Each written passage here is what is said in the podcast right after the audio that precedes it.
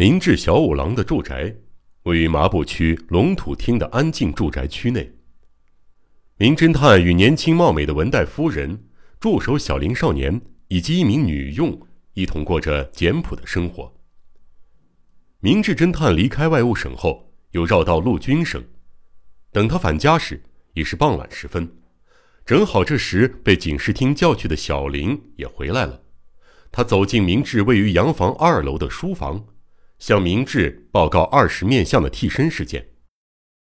我早就料到会这样，不过中村挺可怜的。哼，名侦探露出苦笑。老师，我有一点不太明白。小林少年只要碰上不解之处，一定会在第一时间勇敢的发问。老师故意放二十面相逃走的理由，我能够理解，但那时为什么不让我跟踪呢？就算是为了防止博物馆失窃，我想应该也得先找出那家伙的老巢吧。明智侦探带着愉悦的微笑，听着少年助手的指责，然后他起身走到窗边，朝小林少年招手：“哈，你说的那个二十面相会主动通知我的。刚才在饭店，我狠狠地羞辱了那家伙一顿。那么狡猾的恶贼，侦探能逮捕他，却反而任他逃走。”这对他来说是多大的侮辱，你恐怕是想象不到的。光凭这一点，二十面相对我就恨之入骨了，并且有了我，他今后就不能随心所欲的为所欲为，因此他一定会千方百计的要铲除我这块绊脚石。喏，你往窗外看，看到没有？那边是不是有个拉洋片的？在这么冷清的地方。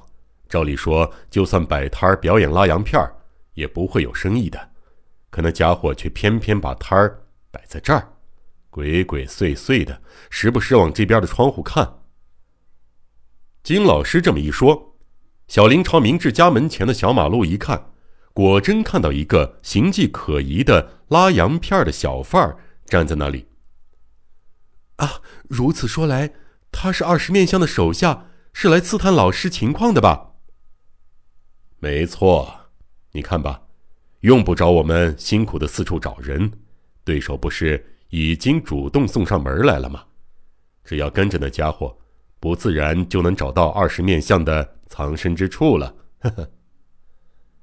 那，那我也乔装一下跟踪他吧。小林很性急。不，用不着这么做，我另有计划。不管怎么说，对方都是个头脑聪明。行事干练的厉害人物，千万不能莽撞。另外，小林，明天我身边说不定会发生一些怪事儿，你绝不能惊慌失措。相信我，我是不可能败在二十面相手上的。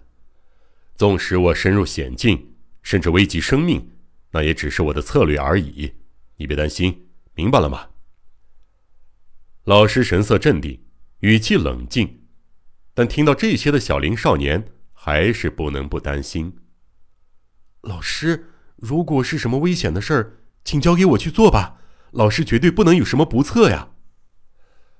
唉，谢谢你。明智侦探温暖的手放在少年的肩头。不过这件事儿你是无法胜任的。总之，你相信我吧。你应该也很清楚我什么时候失败过。哈，没什么好担心的，没什么好担心的。且说到了第二天傍晚，明治家门前，正好就在昨天拉洋片的人摆摊的地方，坐着一个乞丐。他对着偶尔经过的路人，一边嘟囔着什么，一边不停的打工作揖。乞丐用一条脏兮兮的手巾裹着脑袋和面部，身上穿一件缀满补丁的破破烂烂的衣服，坐在一张草席上，冷得直打哆嗦。那模样看起来好不可怜。不可思议的是，等到来往行人消失后，这个乞丐顿时变了一个人。原本低垂的脑袋一下子抬了起来，锐利的目光透过盖住面孔的须发，上上下下打量着眼前明智侦探的家。当天上午，明智侦探出门不知去了何处，三个小时之后回到家里。也不知是否发现有这么一个乞丐在路边监视着他的房子，径自钻进面向正门的二楼书房，专心的伏案写起什么来。由于位置就在窗边，所以从乞丐坐的地方可以把明智的一举一动看得是清清楚楚。接下来，直到傍晚的那几个小时，乞丐一直耐心的坐在地上。而明智侦探也极有耐心地继续坐在从窗户可以望得见的桌前。整个下午都没有访客。到了傍晚，一名模样怪异的人穿过明智家低矮的石门走了进来。那个男人披着一头乱七八糟的长发，整张脸几乎被满脸的胡须盖住了。针织衬衫外边穿着肮脏的西服，头上戴着一顶褪了色的鸭舌帽。该说他是流浪汉还是无业游民呢？是个一看就让人心生畏惧的家伙。那个人进门后不久，门内突然传来一阵可怕的怪叫：“喂，明智，你该不会忘了我吧？我是来向你道谢的。喂，快把门打开，让我进屋去，好好向你跟你太太道谢。啊，你说什么？跟我无话可说？就算你没话说。”我可有很多账要跟你算。喂喂，快点开门，我要进去。看样子，明智本人好像走到了洋房的门廊，正在应付他，但是听不见明智的声音，只有流浪汉中气十足的声音不断传到门外。听到这里，本来坐在路边的乞丐缓缓起身，不动声色地张望了一番四周后。蹑手蹑脚走进石门，躲在电线杆后面朝里面偷窥。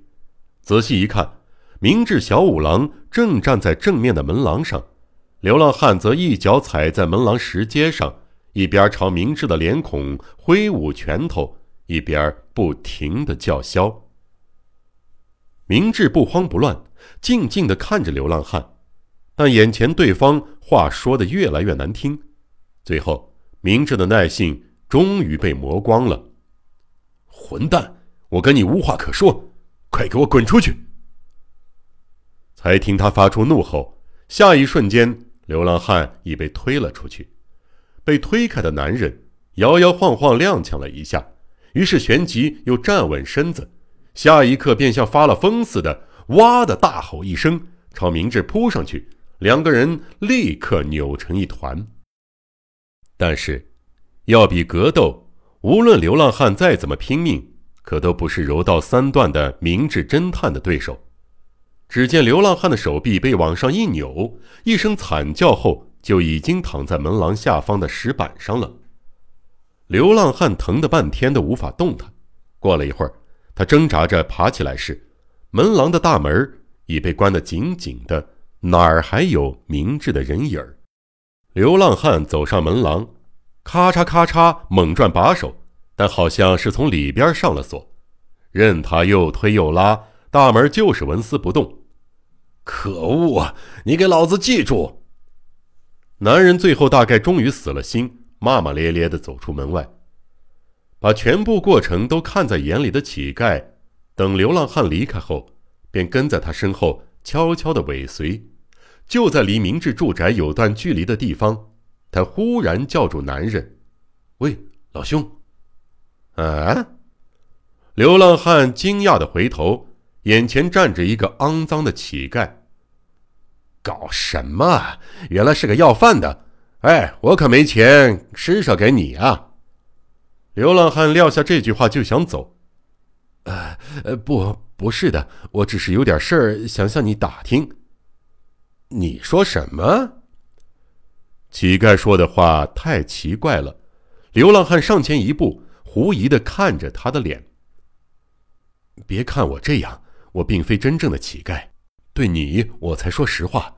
其实我是二十面相的手下，打从今早我就一直监视明智那家伙了。不过，我看你好像也很仇恨明智哦。